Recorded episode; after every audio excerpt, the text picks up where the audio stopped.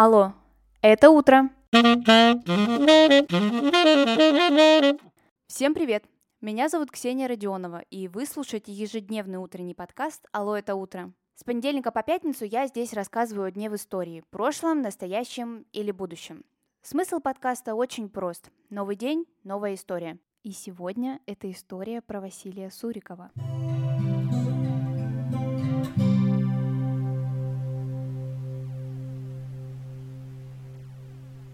Василий Иванович Суриков родился 24 января 1848 года. Ну, это по новому стилю. Это один из самых известных русских художников, прославился исторической живописью. Родился он в Красноярске, а предки его туда перешли с Дона аж в XVI веке. Своим происхождением художник гордился. Говорил про это так. «Со всех сторон я природный казак. Мое казачество более чем двухсотлетнее. Самые известные картины – это «Утро стрелецкой казни», «Боярыня Морозова» и вид памятника Петру Первому на Сенатской площади в Петербурге. Интересно, что последняя из перечисленных – это первая самостоятельная работа автора. Обучался Суриков в Петербургской академии художеств, а позже переехал в Москву, куда его пригласили на роспись храма Христа Спасителя. В течение двух лет художник трудился над четырьмя фресками, и больше работы на заказ он не брал. Спустя полвека храм Христа Спасителя был взорван и позже реконструирован и освящен только в 2000 году. Несмотря на то, что Суриков был очень талантлив, он никогда не преподавал, но часто общался с молодыми художниками.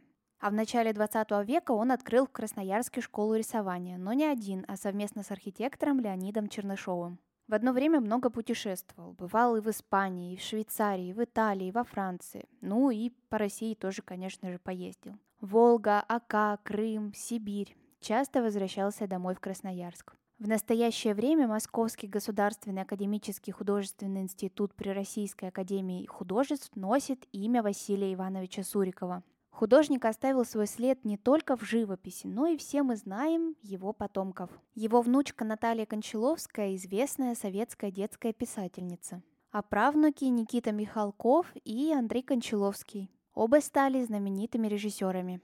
Историческая живопись, конечно же, наполнена портретами и событиями, и не всем это нравилось.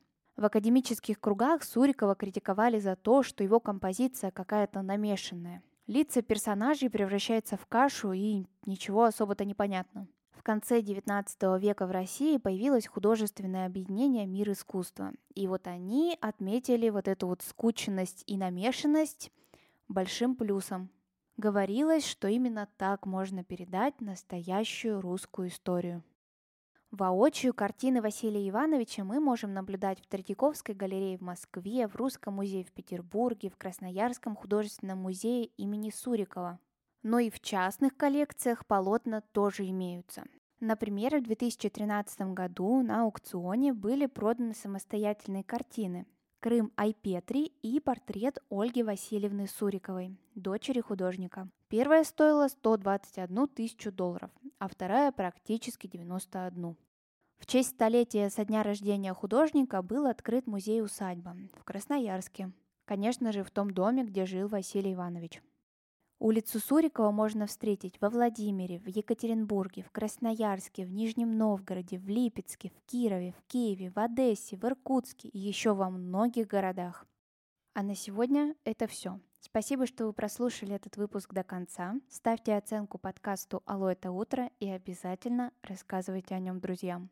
Сегодня я вам желаю обязательно открыть картины, посмотреть их, а если у вас есть возможность посмотреть их своими глазами – то бегом в музей. Отличного дня, а мы услышимся с вами уже завтра.